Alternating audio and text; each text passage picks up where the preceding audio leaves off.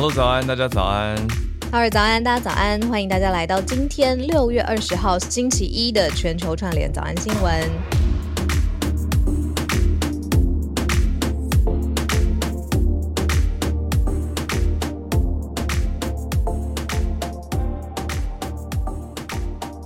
还好吗？这样就好了。对对对，怎么啦？这样，对啊，就还是关心一下朋友。那我问你哦，准备社群题都没聊到，很久没有见的朋友，晚上很晚直接打你手机，没有讯息就直接打你手机，你接还是不接？我觉得会稍微关心一下、欸。我觉得会耶，就算没接也会赶快讯息说，哎，怎么了？在休息了，很急吗？要现在聊吗？对啊，还是关心一下。嗯好我们还有一分钟可以聊今天的社群题，你想聊哪一你题都可以 我，怎么怎么办？每次一聊，我就想到另外一题题更重要的。因为你刚刚讲的这个状况，我最近是、嗯我最近有一次把我睡一小时的睡眠时间，哦，我顺便跟大家分享一个我最近很奇妙的事情，睡觉睡觉最近是我的 project，是不是听起来非常的好笑？是重要是重要。我会把它列在行事历上、欸，我现在我发现这样是会让我乖乖照做的方法。我现在行事历上有一个呃十十一点多到早上某某某时间哦，睡觉，然后那天要睡的时候，有一个粉丝私讯我，然后就跟我说，我我我认识的某某公众人物不是我想象那样的人。啊。然后然后我重点不是不是怎么八卦或爆料问题，而是而是我感觉到这个人需要讲话，就是我的同理心爆发了。爆发了，你是同理心第一名。然后我就花了一小时在这件事跟关注他的情绪上，照顾他的情绪。哦，但我觉得，我觉得这样那他为什么要选择跟你说嘞？因为我最近我最近有在人家粉专留言，哦，懂了懂了。，对，然后 哎，对，所以我就讲一下社群。总之就是，我觉得社群它的核心意义就是交流，嗯它它就是一种交流。那可以可以是我们实体的生活社交的一种延伸嘛。嗯嗯，就就你你就想象说，哦，如果我今天公开在某个场合跟谁讲话，然后我一下台之后，可能就有人跑来说，哎、我跟你说，其实这样这样这样，但是我会会啊，其实就是一种实体生活的延伸，但我觉得呃它也造成很多的你说情绪啊，或者是什么什么很多东西，对，所以啊那你还是要认真睡觉啊。有啊有啊，我就只是少睡一个小时而已。好人真好，已经有人在聊天室写了。我觉得没有，就是重点是那种那个那个当下情绪的感觉，就像你刚刚讲的那种对，会感觉得到他是不是需要需要讲话陪伴？对对对，对一个一个一种个状态。嗯嗯嗯。然后我们朋友说，早安新闻 Instagram 很久没更新了，我待会就会更新。我们跟小编讨论你贴一下泳池，贴一下泳池，这就是每天早上选题的时候 的纠结。A 太阳 struggle。哦，可以发好，对，到底要起来还是就是要离开泳池还是还是要离开群组哦？还是找一个新女主持人？天哪！我要去应征鱿鱼游戏了。好，呃，我们开始讲一下今天的几个大题目。好了，没有，我们今天本来是有选一些社群题的，可是刚刚就选蛮多直接题的直接聊起社群了。我觉得我们平常如果不聊天，就是会这样。这风险就是我们在节目上面聊天会超时，嗯，可是也蛮好的，我觉得。好，我们再再讨论一下。再讨论一下，对好对对，好，来，我们回到今天的几个国际重大选题。好，今天会先从美国开始讲起。呃，讲到拜登，他说会尽快跟习近平通话，来开始考考虑要调整关税。好，延续上个礼拜的一些选题哦。第二题则是法国一个重大的更新，法国国会极右派的席次创下了新高。极右派过去就是大家会觉得，诶，是否比较激进呢的这个面向，那现在创下了新高。结果马克宏他在面临难题。第三题则是日本，日本一个新消息，日本福岛核灾现在决定说政府不用赔偿。好，最后一题则是印度关于疫情还有疫苗，印度开发出了喷鼻式的疫苗，也就是不用注射，不用皮肤注射，而是直接伸到鼻子里面，用喷鼻的方式就可以完成疫苗了吗？这是印度新的开发。好，那我们就先从美国开始讲起吧。这个周末，我想大家比较稍微轻松开题的话，就是看到 President Joe Biden 骑脚踏车，结果在下脚踏车时，因为这个周末是美国的父亲节嘛，大家知道吗？就是世界各个地方很多地方的父亲节，香港也是。对啊，其实除了台湾是八月八号，很多地方都是其实六月的这个时间在庆父亲节。那拜登。有相关的活动嘛？他就骑骑单车，就在下车的时候，我觉得是因为我我看到很多角度，我去看了各家媒体很多角度，他的右脚是卡在那个有一个 extra 对不对？对，有一个带子，一个绑带，一个安全的固定带卡住他的。脚板嘛，让它比较骑车下对重心就下来的时候，对对对，就那个固定带反而变成绊脚带，卡住他的右脚，就他就右脚以为已经离开了，他就顺势重心往右移了，他整个人就连车一起倒地，还好很快就平安的站起来了。嗯嗯嗯，但总之这是一个小小的附带新闻，跟大家做开场。那现在讲的是拜登，他说要尽快跟习近平通话，来考虑调整关税的事情。对，因为现在美国已经迎来就是四十年来最严重的通膨，那日常生活当中呢，其实民众已经非常非常有感了，不论是汽油啊，或是一。一般的日常的物价等等，那之前当然就是卡在就是呃俄罗斯跟乌克兰之间的关系，拜登跟习近平的立场当然完全不一样嘛。那三月份他们最新有一个通话，当时拜登是警告习近平说不要援助俄国来侵略乌克兰，否则会有后果。那习近平当时是警告美方。提到台湾的问题哦，就是说台湾的问题要谨慎处理，否则会对两国的关系有颠覆性的影响。那这个等于是互放底线，或者是互互说出有重量的话。好，但是现在呢，因为呃不同的考量，尤其我们带大家看到财政部长叶伦，他就说，其实现在。是有感觉得到，就是呃各式各样的呃生活当中的负担其实变重了。那你如果特别考量，比如在川前任川普时代，二零一八年、二零一九年有针对中国商品征数千亿美元的关税，他们现在考虑就是要跟习近平通话来调整，或者是考虑来取消这些关税。那到底是这样就不抗中了吗？那？呃，叶伦也有说，就是其实中国有一系列不公平的贸易行为，大家都知道这些问题很重要。但是呢，用关税来打击这些不公平的贸易，或者是他们想要的达成的目标，是没有战略目的的，反而只是提高了消费者的成本。也就是说，当时要用关税来吓阻中方的一些事情，现在这个理由不成立，所以他们要进一步的通话来改变关税，然后来改变现在美国民生负担的感受。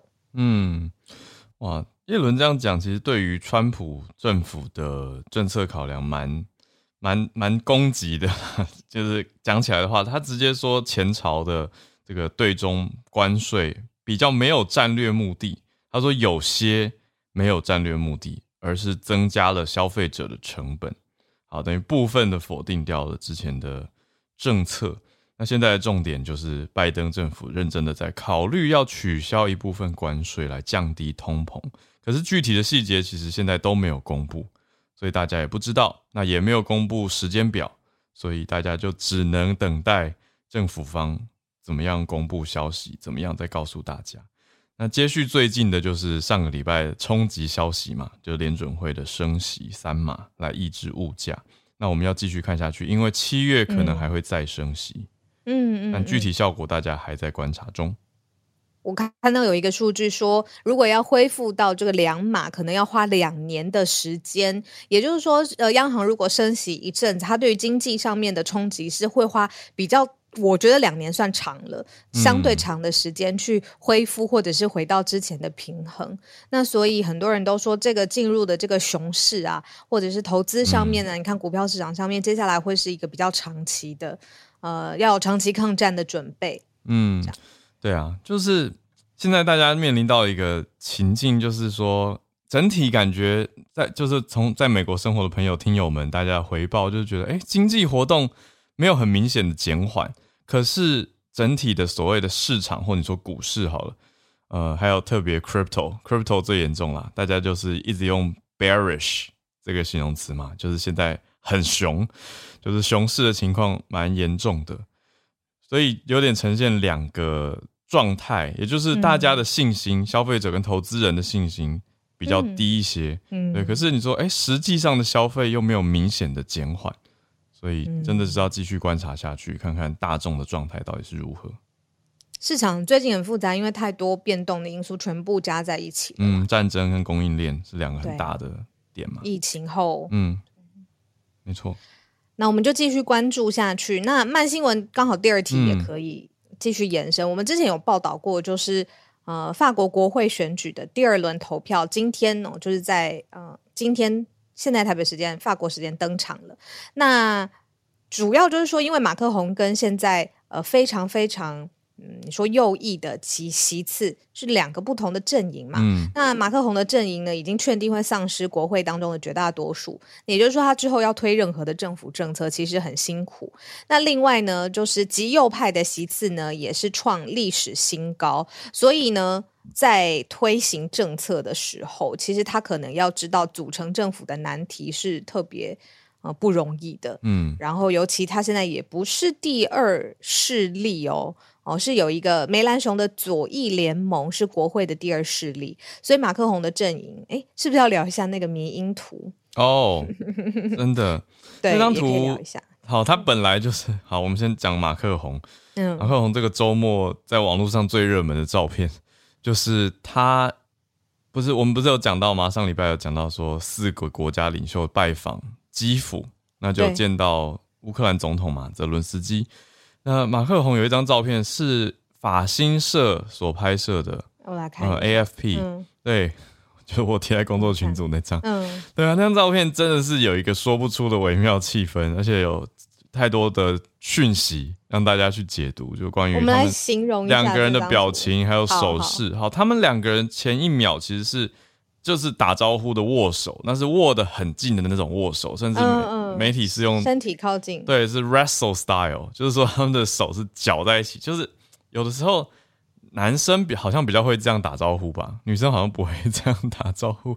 就是打招呼的时候，两个人首先要握在一起，可是最后身体是贴在一起，靠近的，然后拉一下，就是手要拉 NBA，也没有，我也没有 NBA，可是我跟我一些好朋友也会这样打招呼，就是手会拉在一起，拉很近，然后身体碰一下，再分开，就是类似互相抱一下，打个气，嗯，对。然后可是马克宏其实。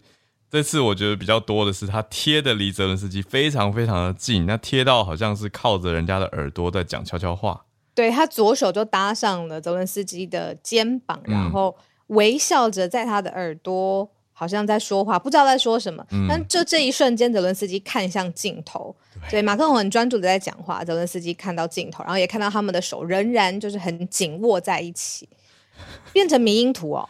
对，因为看镜头就会让人觉得说，哎，你为什么要看镜头？就是大家在猜测，就是到底泽伦斯基的心情是什么？因为马克宏的表情很明显，他的脸部肌肉状态是大，就是灿烂的一种笑容。对，要不然就是开心的看着朋友，或者跟朋友讲话，或者是来很愉悦的这种心情表现。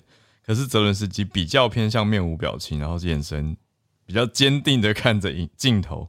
那民音的创作写什么？民音就有各方呢，就在这边 caption this，就是帮这张图下图标，然后大家就开始在那边说什么，我们感情这么好，你才只给几台战斗机或者什么？哦，懂了懂了，就是又开始针对战争，跟还有特别是之前，嗯，马克宏会跟川不是川普，跟会跟会跟 Putin 啊普丁讲话嘛，所以就也有人留言写说什么，我答应你，我不会再跟普丁通电话了。哦，懂懂懂，这种就是想象对白，对啊，设计对白，对。但这张图就很有迷因性啦，所以在网络上就大量的传开了。是很难看到，就是怎么说，两国领袖，尤其是在紧张特别时候有这种，这也不算漏网镜头哎，因为真的公开的，对，他是直接看向镜头，所以他知道有媒体在拍他。对，对，然后大家就会解读说，哎，泽伦斯基的表情是不是在求救？就是觉得你不要贴那么近啊，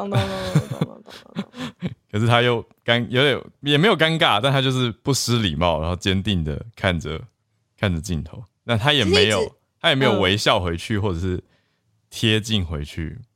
一直有一种分析，就是说马克宏在这件事情上面出力很多啦，就是嗯实质的力不说，就是至少比如说像这种露面啊，或者是打电话啦，呃，关心这种外交很多，其实是为了回头来影响他在国内的支持声浪。那不管这个分析是不是对的，他现在国内的支持声浪至少在国会里面嗯，就是没有，因为他也没有达到对国会的最大最多的席次。对，完全就是接回我们这一题嘛，你就看到说，哎，现在第二轮的是法国国会下议院的嗯国民议会举办的投票。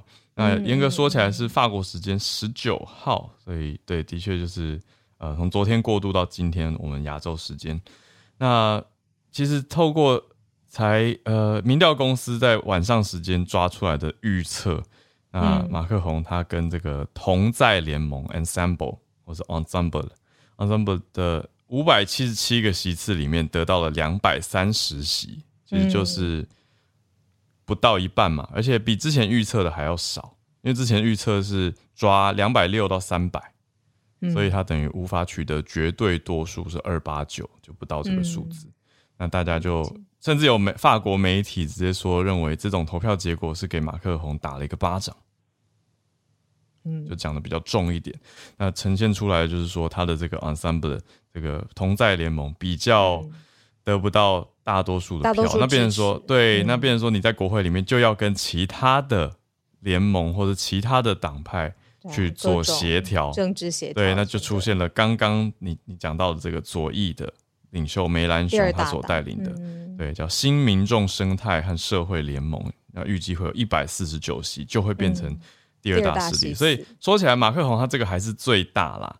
呃，可是因为极右派是八十五，对，极右是、哦，所以嗯这排名第三，只是历史新高。对是历史新高。嗯对，但是说起来，马克宏变成要跟梅兰雄他这个联盟去协调，嗯，两个人才能综合加在一起，变成比较多数的状态。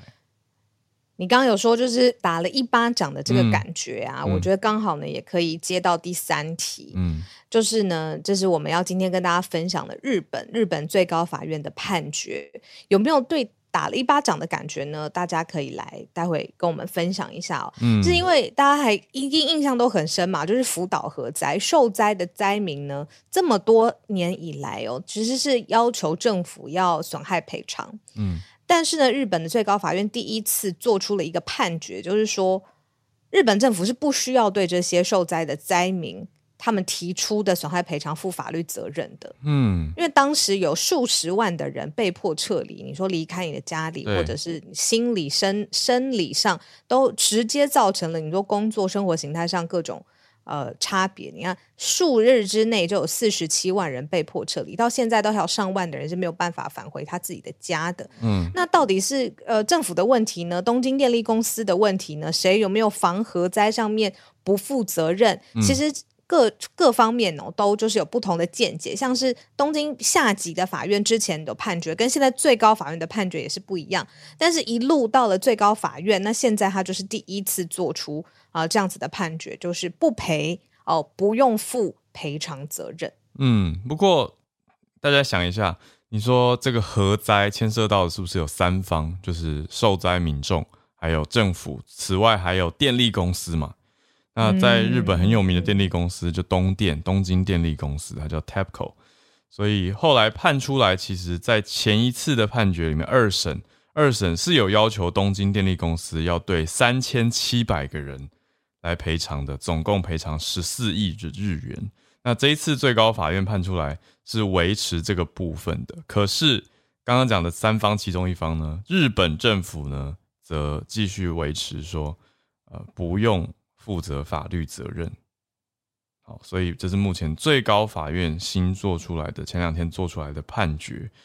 所以东电还是要赔，可是政府不用负责任。可是，在之前的判决里面，在下级法院判出来是认为啊，政府有办法嗯。预先知道灾害，预先有有预测，或者说有掌握到了灾害的情报，而且已经下令东京电力公司要采取行动来预防核灾，那是有责任的。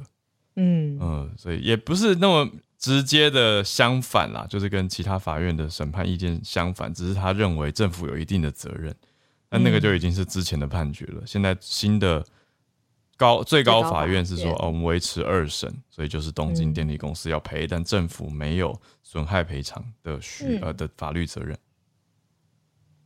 好，嗯，那这是日本的消息。是八点二十六分，我们来讲讲鼻子吧。就是呢，鼻子在疫情之后呢，尤其是现在以快筛，呃，很需要，比如说有特特别的工作啦，啊，特别会需要快筛。我觉得鼻子都是现在大家很敏感的一件事情。好，那结果新的疫苗。在印度开发出来的是喷鼻子的，我对这个特别有想法，是因为呢，我小的时候鼻子过敏，我做过很多就是洗鼻子，然后喷鼻剂，就是那个用蒸汽的，很对对对，没错，很嗯不舒服哎、其实我现在的印象都是，它如果苦或有味道，我的喉咙都可以感觉得到。那如果洗鼻子的时候，我整个是，你知道要呼吸也不是，然后要、嗯就是到底要怎么样呢？我到现在都有那个感觉。所以我在看它的图的时候，就是印度一间叫巴拉特生物科技国际公司，它是用一个，它已经有透过临床证明一个喷。喷用的喷鼻子用的 COVID nineteen 的疫苗，嗯第三期的临床实验已经过了的时候，我是觉得哇，这个鼻子真的好辛苦啊！嗯，喷鼻式，对，印度嗯现在最新的报道，一家叫巴拉特生物科技国际公司 Bharat Biotech，它完成了完成了第三期临床实验哦。这个喷鼻式的 COVID-19 疫苗有可能有机会成为全球第一个有临床证明的喷鼻式 COVID-19 的疫苗。好，那这个三期临床实验，我想详细的数据就有有赖专业人士来看得更仔细。那目前我们这边掌握到的是生技公司的一些做法跟国际上的声音，国际上大家还蛮有兴趣的，就在关注这一家新的，也不是新的啦，是这一家公司研发出的新的疫苗。那现在是他们做的是在一月的时候获准去做独立的第三期临床实验，那当然得到的是印度方政府的获准。那这次媒体报道过，第三期到底做多大呢？啊、实验对象有五千人，所以还算有一定规模的第三期实验。哦，那他们在做的对比就是当第三剂来使用，也就是不是直接从哎从都从来没打过的人第一剂就直接就直接喷鼻，嗯对，它是当做第三剂，当做 booster 了，嗯嗯，是做加强剂的效用来设定。嗯，吸带吗？还是说，比如说到特定的地方去喷一下之后就就，然后这个跟打针你，你如果可以嗯选的话，你会选什么？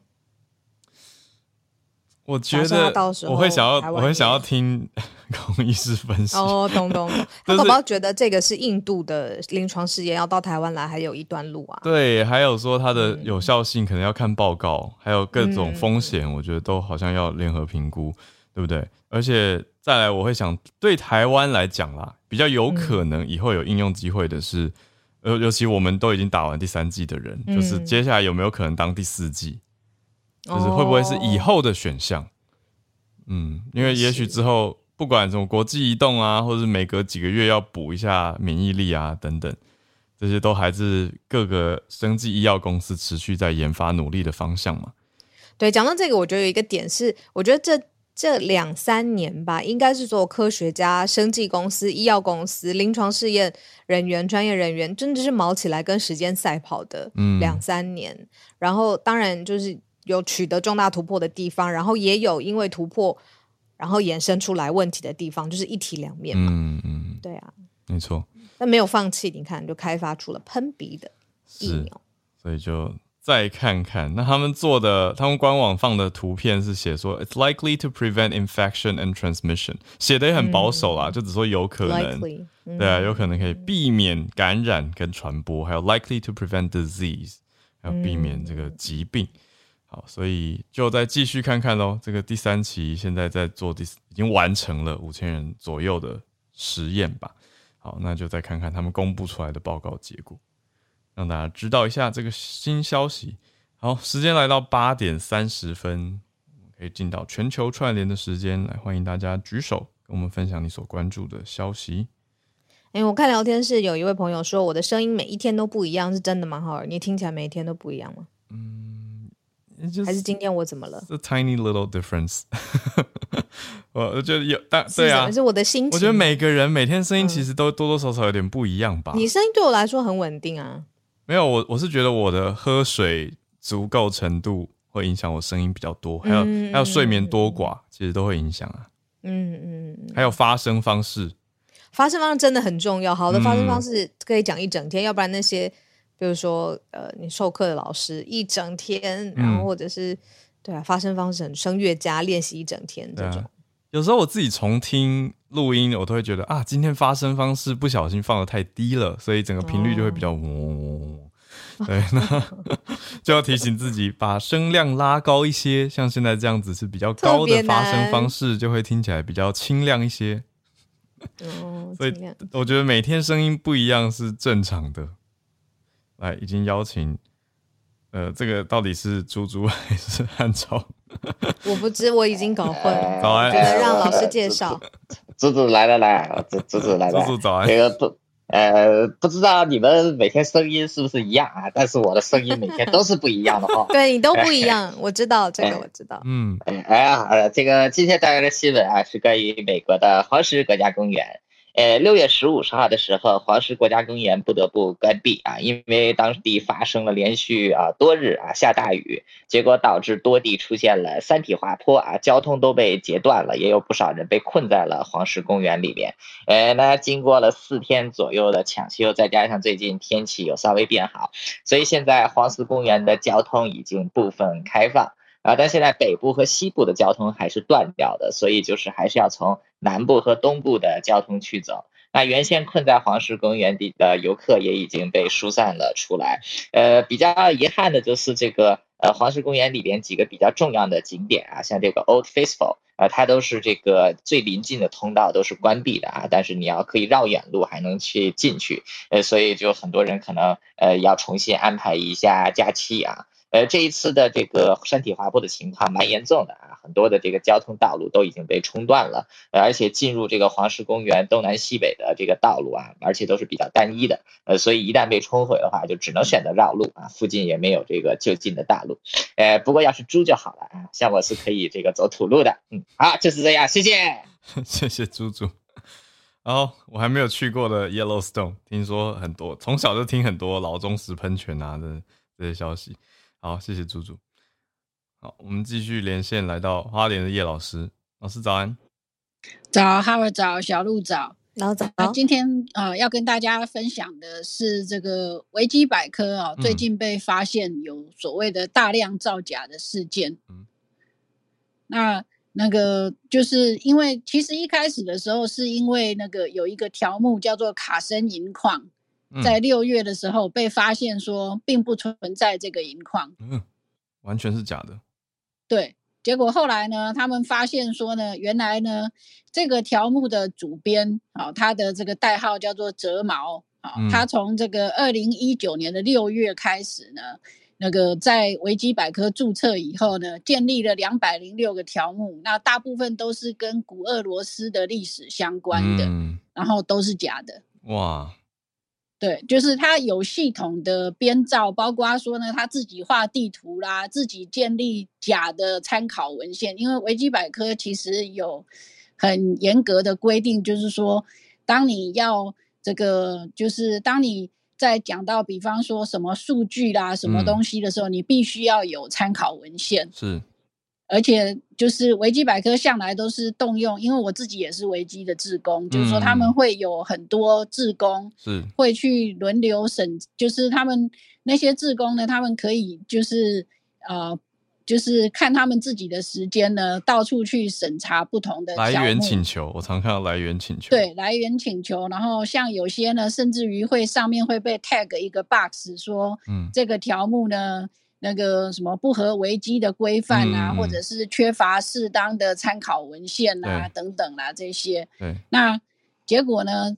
那个没想到这一位那个折毛哈，好像嗯是女士的样子，OK，就是因为她自称自己是俄罗斯媳妇，嗯，然后就是她创造了很多假的 reference，假的参考文那些参。考文献也是假的。老师，我现在马上找到卡森银矿的库存页档，就是现在实际上在维基百科里面已经被大家删除了这一则。嗯嗯，对可是库存页档，因为 Google 还会自动机器人存档嘛，所以我现在还看得到。可是它有列出五个看起来煞有介事的俄俄文的文献，这也是假对造的，对，就是他连那个参考文献都是假的。哇，那就是有系统的，他总共创建了两百零六个条目，里面呢，绝大多数都是假的。嗯嗯那目前就是呃那个危机里面，他们出动就是发动了许多的志工，那把大部分的假条目都删除。嗯那有些条目他们是修改以后，然后保留这样子。嗯嗯嗯对，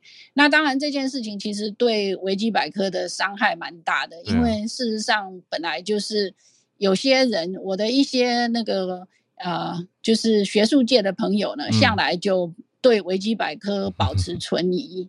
可以理解，对，那嗯。我个人是我个人在那个维基百科的经验，我是觉得大部分的东西都是可以相信的。嗯。那只是说，只是说我我我是发现说，像比方说文史哲的，可能牵涉到个人的意见，对，所以会会比较会有些会一点，有一些用对词，对对对。嗯然后另外是还有另外一个维基百科的问题是，中文维基的那个内容比英嗯。文维基要少非常多。嗯。那这个其实也是维基志工一直在努力的，因为他们很努力的想要把英文的对翻译嗯。过来，但是呃不是那么不是那么容易的事情。对，嗯。那这一次的行为就是因为他创建的条目不只是中文的，他还有把它翻成俄文，哇，对，然后那个好像还有翻成瑞典文，我嗯不是很清楚。反正就是因为他人在这位折毛女士人在俄罗斯，那她是那个就是在俄罗斯受教育的，嗯对，所以整个就是说情况就是说，呃，对那个对维基本身造成很大的伤害。那另、嗯当然就是说，我自己在维基的经验是，我发现有时候啦，就是当然就是说，其实只要是因为这次之所以会从二零一九年到现在才被发现，主要是因为古俄罗斯的题目本来就比较冷门，嗯。那比较冷门的东西呢，比较少人去看。嗯。那比较热门的，事实上只要有被改的话，很快就会被注意到，很快就会被注意到。我自己嗯就曾经抓到过一些维基百科，就是被人家那个，诶、篡改的东西吗？算是搞笑删改的东西哦这样子。对啊，嗯像那个我记忆最清楚的就是有一次查那个三叔的条目，嗯结果那个不晓不晓得哪一个作者竟然写说三叔可以发现在我家厕所。哦，嗯，就这种比较恶性或者是开玩笑的对啊，对对对。边边改对，嗯那像这个就马上把它改掉，嗯这样子。那当然，那个还有就是韩国瑜哈、曾经就是韩国瑜那个吴国瑜曾经被吴国瑜这个条目曾经被改成韩国瑜，蛮莫名的啦，对就是大家在恶搞，对，嗯。就是、那当然就是说，像那种通常就是如果被恶搞的频率超过，就是高过某一个限限度的话呢，其实维基百科会把那个条目加上保护，嗯那这样在短期间就那个不就没有办法编辑。嗯嗯对，所以基本上来说，其实我个人是觉得维基百科的品质其实是还可以。其实是可以的啦，嗯就是可以嗯被相信的。那当然就是说，当然就是说，呃，在查证任何东西，不管来源是维基百科或者是专业的东西的时候呢，嗯。其实都应该要注意的是要小心伪造。嗯，因为事实上，之前台湾嗯也曾嗯经报过那个伪造期刊，嗯。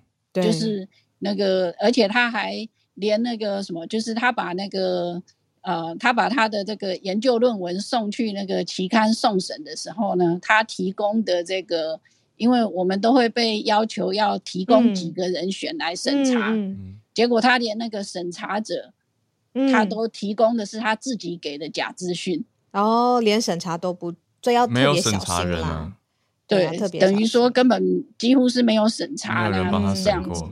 对，因为就是自己人审自己人嘛。嗯对，因为事实上他自己审他自己啦。嗯 不算啊嗯嗯嗯对嗯对，所以像这种东西真的，其实大家本来就应该要很注意，而不是说无条件的去相信所有的资讯。同意，嗯理解，谢谢叶老师的提醒，很重要。真的对啊，本来就要自己有功课要做。没错，那对于做功课这件事情啊，我觉得经济市场跟要靠近投资人，最近功课真的做得很足。那如果还是听不懂的话呢，就需要 Charles 老师。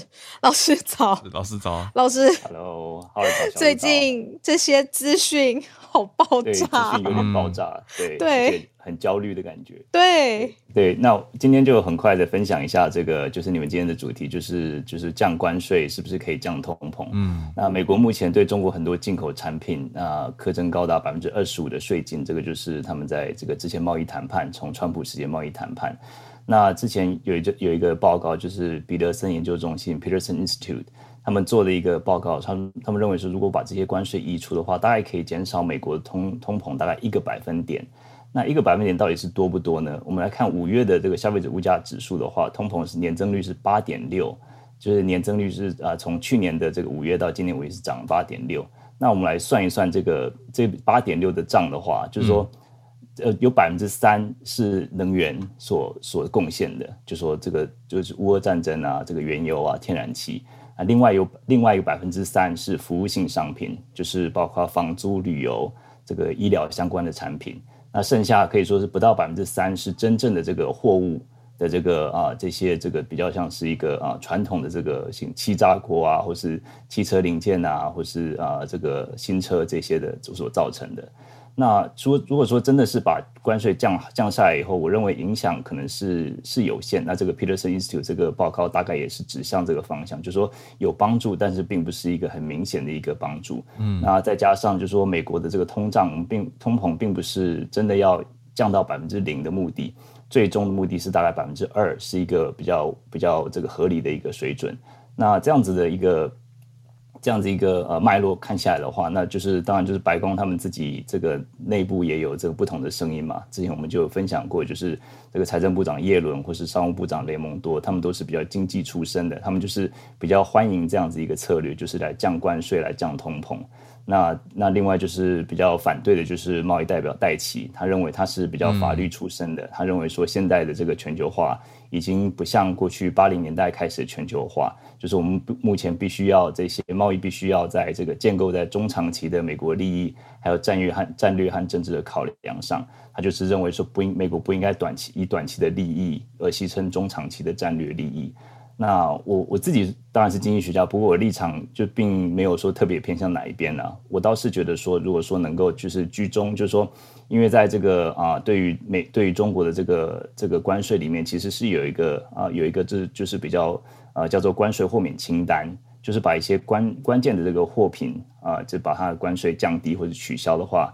那这个就是并不是全面的把关税取消，那也不是说完全的就是按兵不动这样子。我觉得这个或许是一个保持比较有弹性的做法。嗯，那现在也是比较多，这个拜登听说也是有在考虑往这方向来前进。嗯嗯对，那这个或许是一个比较啊、有一个选择，就是你不是完完全全的，就是啊、就是为了要这个降关税，呃，降通膨，然后把这个你的、好像你手上一个一这个牌王牌就是全部都给 给中国了，给对方对对对嗯对对对，那就是保持这个政策的模糊性，其实我觉得也是蛮重要的。对，哦然后很快的来、来补充一下，谢谢。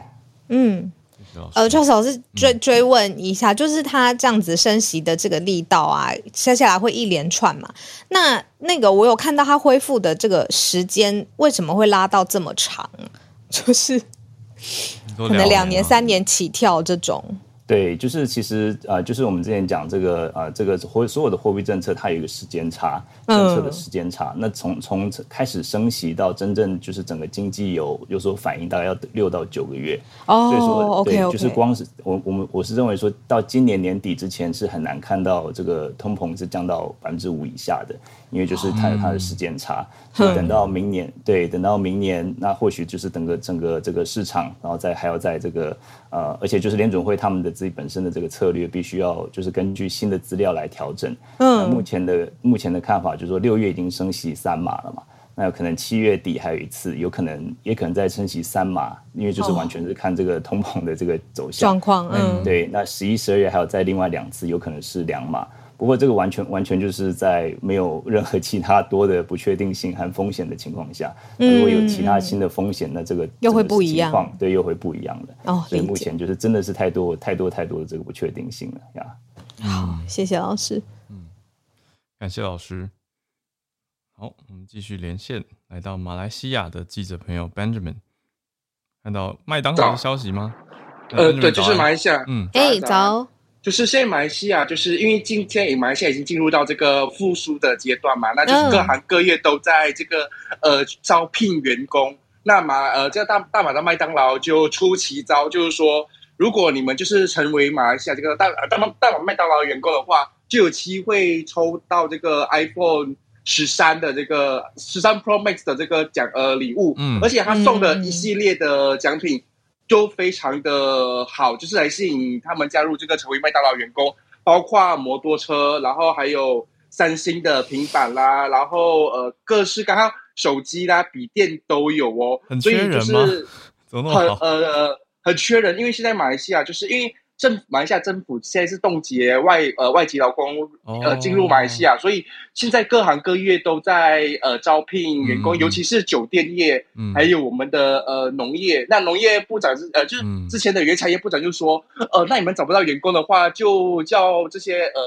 业者就一呃突呃突发奇想，就是叫我们去研发自动化生产的这个这个呃建议，就被人家骂。所以因为你要嗯。自动化的话，就代表你其实要很多的要研发嘛，要什么的，对啊，所以就呃各行各业都在招招聘员工，因为现在人力真的是很缺，嗯其实尤其是酒店业，因为现在已经复苏复苏了，所以很多各地的人都来马来西亚，都都都都都都进行这个观光，所以酒店业也是面临很大的这个呃职缺。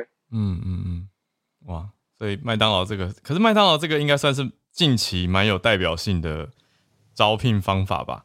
对，这呃这几天在呃昨天才看到这个新新闻，就是说羡慕哦。呃，对，而且是在市中但，是是在市中心，嗯对，还是在市中心，就是一个车站呢，对，车站蛮就是中央好的车站，对，嗯，就抽奖也方便，对啊。用我用抽的我就不会很羡慕，我就会觉得哦，因为它又不不 guarantee。对啊哦，哎，讲到这个，我想到一个很好，谢谢 Benjamin。嗯我想到我最近看到一个，呃呃，就是你如果去麦当劳买大麦克，你可以跟他讲，你不要生菜，你不要肉，你不要 cheese，你不要洋葱，你不要，对啊，然后他就会给你一盒面包。哎，对啊，真的吗？你这个之前就知道了哦？我我不是自己亲身试法，我 这不是试法测试，而是有一个好朋友，他是环保达人，他就是一都一定要带他自己的玻璃盒子，可是他盒子会有点装不下，所以他就会变成请店员帮他分开装。他后来才得知说，哎、其实蛮有弹性的。对，居然可以这样子，但他哦，我觉得哦，麦当劳真的是因为是可以克制嘛，比如说对我要新炸起来的薯条，对，或者是我要大麦克里面，或者什么盐撒多一点，对对对对对。对，然后我那天真的看到有人就去买大麦克，然后里面就是只有 bum，什么都没有。那干嘛不直接说买面包就好？他不能，他只能选大麦克，然后不要这些东西，不要这些东西，不对啦，要这些东西。他是要从菜单上出发。对可是我一直说他可以选单价更低的汉堡啊，哦，比如说什么鸡，是不是？哎呀，麦香鸡是不是也是一样的汉堡？不要酱，不要菜，不要鸡，对，应一定是的。对，可是那为什么要要这样？很奇妙哦。他想跟店员玩玩起来吧，玩游戏。啊，我知道为什么，就是因为有这样的客人，所以麦当劳需要很多员工，我懂了，懂了，懂了，懂了，懂了。这样子处理完一个，可以去后台休息一下。所以要急招，所以才要祭出这样子的手段。没有啦，我觉得呈现出来的是，嗯、马来西亚整体的经济复苏吧，还有嗯比较活络的商业活动跟需求。讲到这个，我想到一个非常冷的笑话，我嗯。十秒钟结束。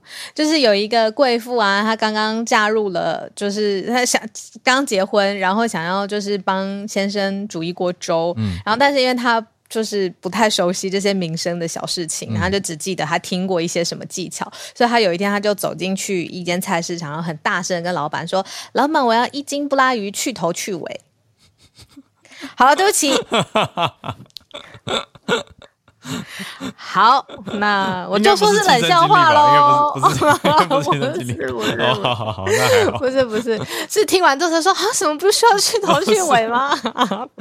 太好笑。好，冷笑话还不错啊，还不错。还可以吗？周一的早上，我觉得可以。我有在努力进步，大家不要再说了。对我努力进步。Jokes on the lady。对，好，对对，好，大家要尝试。好，那我们再连线到。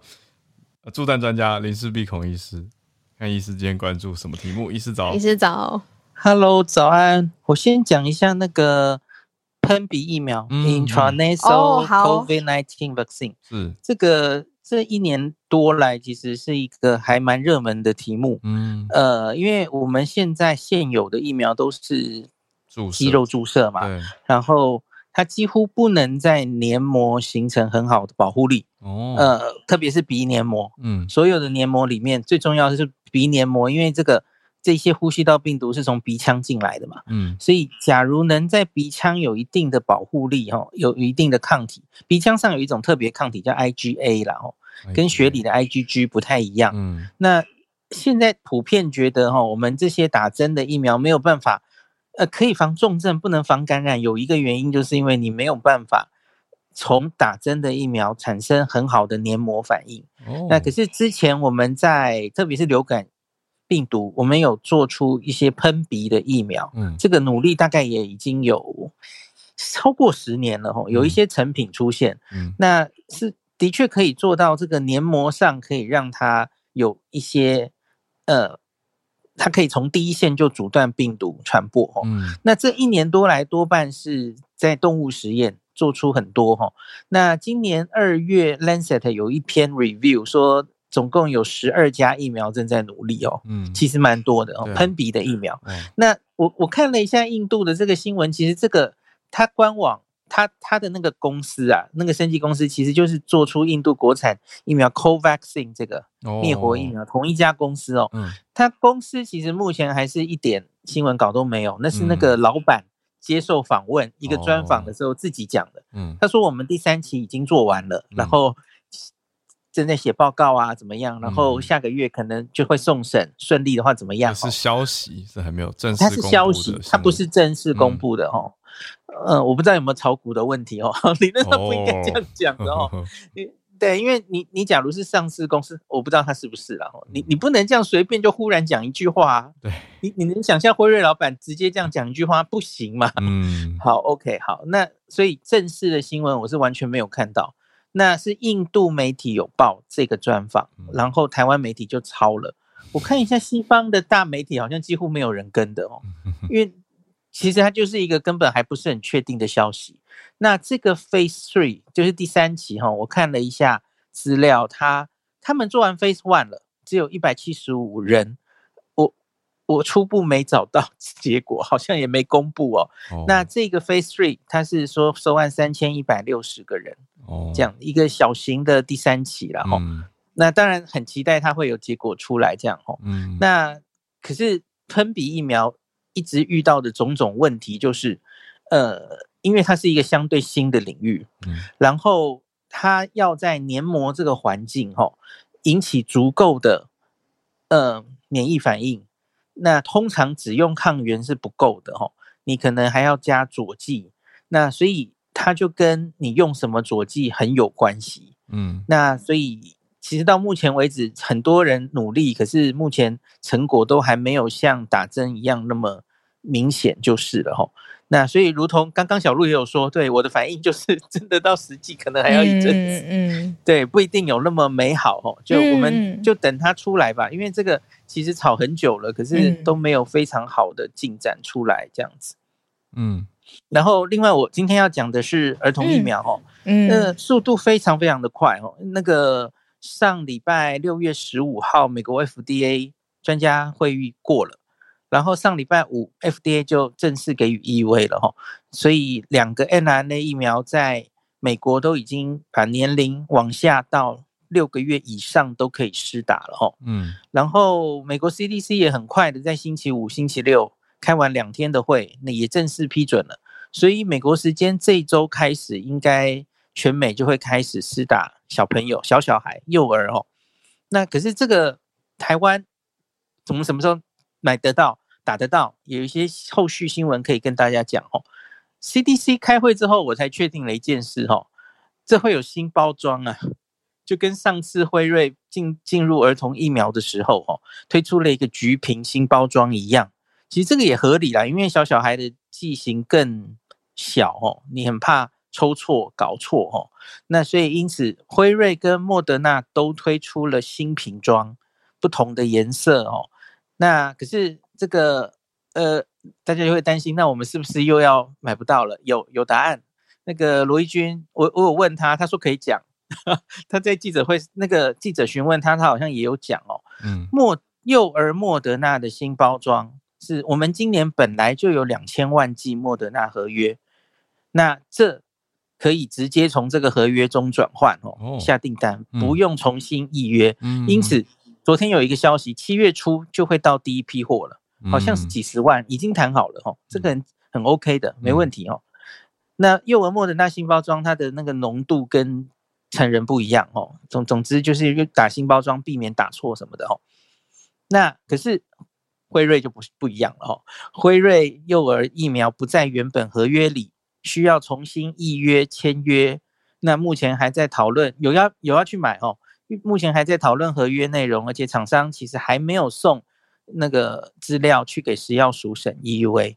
莫德纳很早就送了哈，因为莫德纳幼儿是三月就发新闻稿做出来，四月送美国 FDA，然后也是四五月就送台湾 FDA，所以因此我们也是。动作很快哦，我们食药署也是星期五，好像是星期五吧，就开会那天开会通过两件事，一个就是幼儿莫德纳哈，嗯，六六个月以上，台湾也通过了 FDA，另外就是 Novavax，台湾十八岁以上也通过了，就通过了这两件事，嗯，辉瑞还要等他送，然后合约还要谈，所以可能会比较晚这样子哦。那依依我上礼拜跟大家讲的哈，我觉得。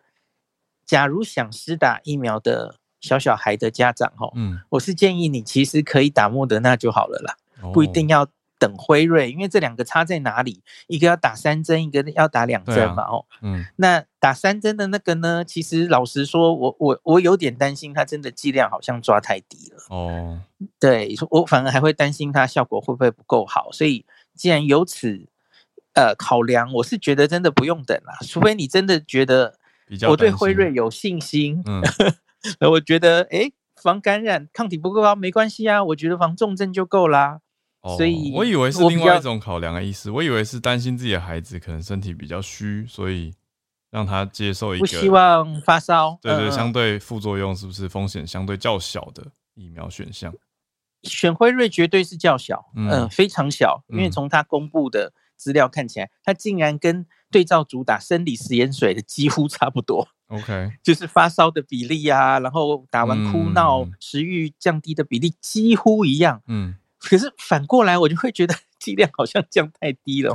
那当然，他打完三剂之后，的确这个综合抗体也有到有有符合，这是一个免疫桥接了哈。嗯，有到跟成人差不多的比例，这是他有做到的啦。嗯，我们也不能黑他哈。嗯，那所以他可能往好的方向想，就是。哎，抗体的确一样啊！我用比较低的剂量打三剂，然后每一剂的不良反应是减少的哦。可是我可以达到跟成人一样的抗体，这是正面来看是这样子哦。那可是我觉得对小小孩来说，其实每一针都是压力，对不对？嗯，每每一次打针都是一个 stress，所以我觉得，总之台湾会在七月初先幼儿有莫德纳可以打哦。那辉瑞可能要一阵子，我我觉得这个也许要延迟个七月下旬都不知道来不来得及，搞不好要到八月，这个再看后续了哈。嗯，感谢医师，好，今天整理让大家知道哦，粉笔的研发状态，还有关大家的关注，还有小小孩的疫苗。嗯，刚好九点钟。嗯，对啊，谢谢今天上来的朋友叶老师、Charles 老师、Benjamin 还有猪猪。感谢大家，那我们就明天礼拜二早上继续跟大家串联在一起啦，就明天见。好，明天见，大家拜拜。